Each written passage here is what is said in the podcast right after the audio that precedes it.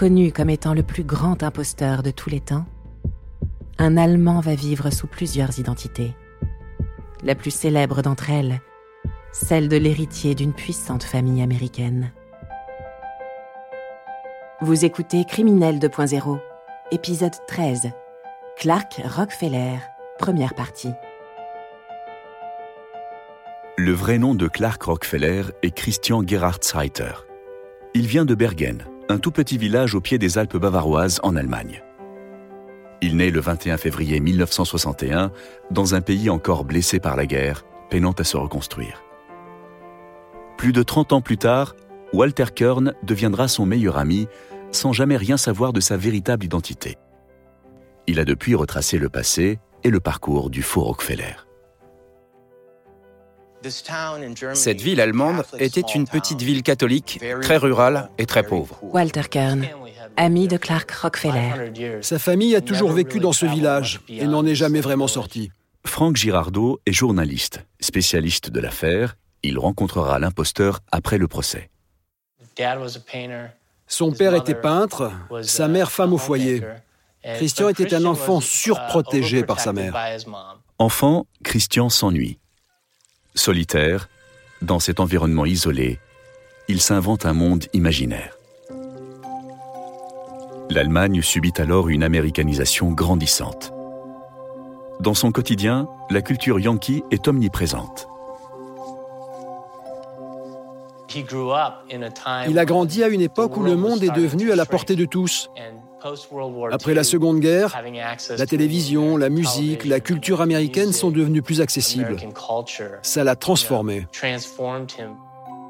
Pour lui, l'Amérique est une terre de fantasmes. Un pays puissant qui a gagné la guerre et qui a fait de l'Allemagne le pays faible. Il m'a dit que l'Allemagne était un pays vraiment déprimant. Walter Kern. Il a grandi dans la peur que la Russie les attaque à tout moment. Je pense qu'il voyait l'Amérique comme une terre de promesses, le glamour, l'argent, la réussite. Et puis un jour, en 1977, il fait une rencontre décisive. Faisant du stop, ils croisent par hasard la route d'un couple d'Américains qui évoquent leur pays aux mille opportunités. Sans attendre, il fait sa valise et quitte son village natal, laissant derrière lui sa famille pour toujours. Il y a un terme médical pour ça. David Brendel, On appelle ça dissociation. psychiatre. C'est une forme de déconnexion psychologique et émotionnelle et de déni du passé. C'est comme si une partie de la personnalité du sujet avait été refoulée dans un compartiment verrouillé à jamais. À seulement 17 ans, son rêve américain est à portée de main. Nous sommes en 1978. Christian vient d'atterrir dans le Connecticut, à Berlin, une petite ville typiquement américaine.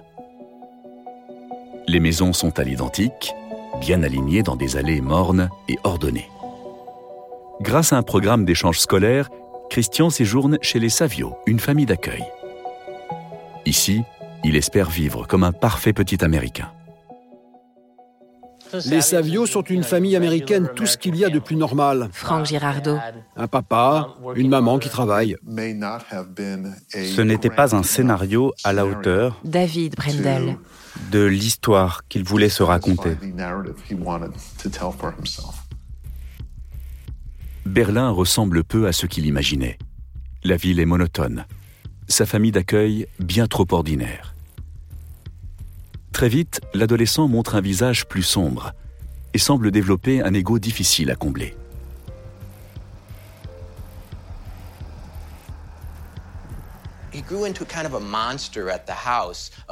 Il s'est transformé en monstre, d'après le fils de la famille chez qui il vivait. Walter Kern.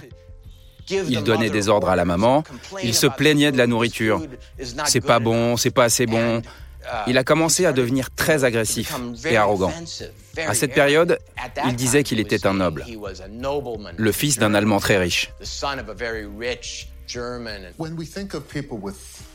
Les gens qui sont extrêmement narcissiques ou égoïstes David Brendel. veulent flatter leur ego et maximiser leur importance dans le monde. Ils sont souvent faibles, fragiles et inadaptés. Ils utilisent leur tendance narcissique comme un moyen de défense. Christian passe son temps devant la télévision. À travers le petit écran, le jeune homme découvre une autre Amérique. Une Amérique de la culture de masse et du divertissement.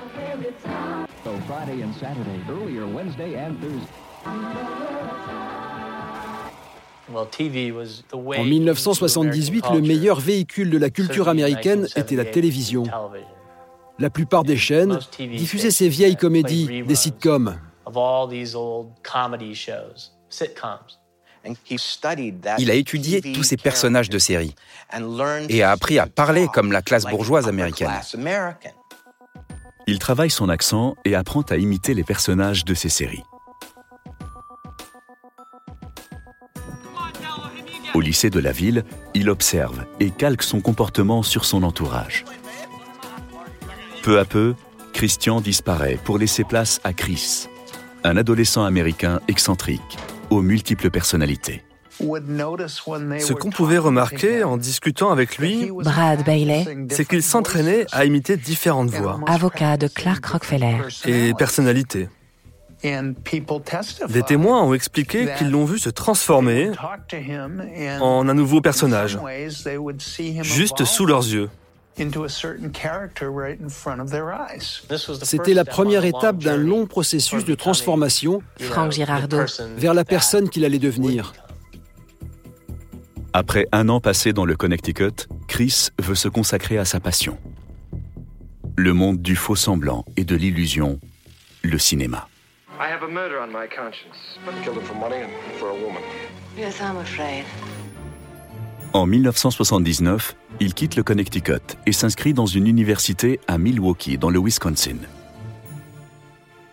À la fac, il étudie les grands films classiques, ceux d'Alfred Hitchcock ou Orson Welles. Un genre le fascine plus particulièrement, le film noir. Dans son esprit, il se voyait comme une star de cinéma ou un réalisateur, quoi qu'il en soit participant à la créativité d'une culture qu'il aimait.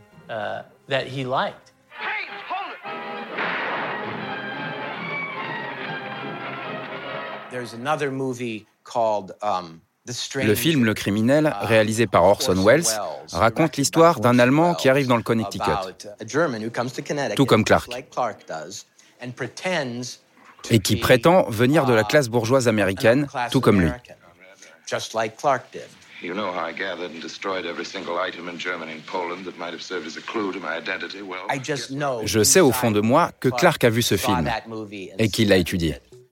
Étrange ressemblance entre cette fiction et le destin du futur imposteur.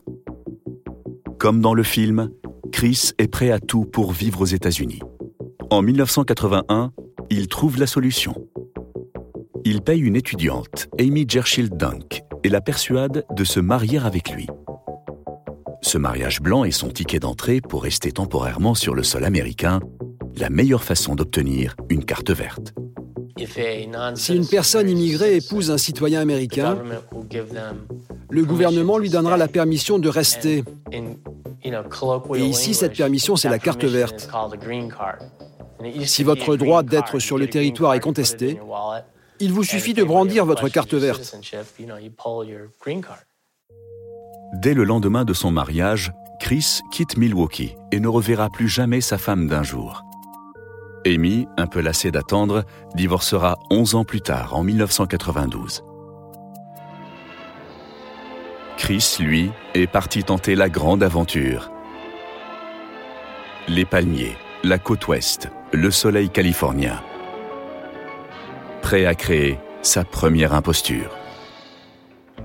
En 1981, il s'installe sur la côte ouest. Et Chris, qui n'a pourtant pas un sou en poche, choisit la banlieue la plus riche de Los Angeles, San Marino. Des familles richissimes, des fils d'eux haut placés et des retraités fortunés. Le quartier est à la hauteur de ses espérances. San Marino, c'est l'Amérique somptueuse de ses fantasmes. San Marino, de toutes les communautés autour de Los Angeles, est l'une des plus conservatrices, traditionnelles, aristocrates et prétentieuses. Je pense qu'il était très à l'aise avec ce genre de personnes de la haute bourgeoisie. Il pense mériter cette vie bourgeoise. Problème, pour l'instant, Chris n'est personne. Il applique alors la même méthode qu'à Berlin, observer méticuleusement les habitants et imiter leur mode de vie.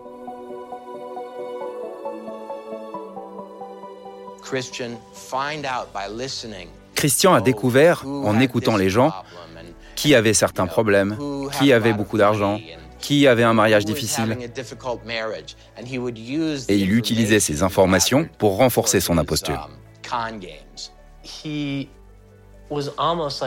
Il agissait comme un acteur, avec des méthodes de comédien. Franck Girardot. Cette méthode qui consiste à regarder quelqu'un pour devenir quelqu'un. Il était très bon pour ça. Naît alors son premier personnage, Christopher Chichester, un aristocrate anglais. Vous venez d'écouter Criminel 2.0. Si vous avez aimé ce podcast, vous pouvez vous abonner sur votre plateforme de podcast préférée et suivre Initial Studio sur les réseaux sociaux.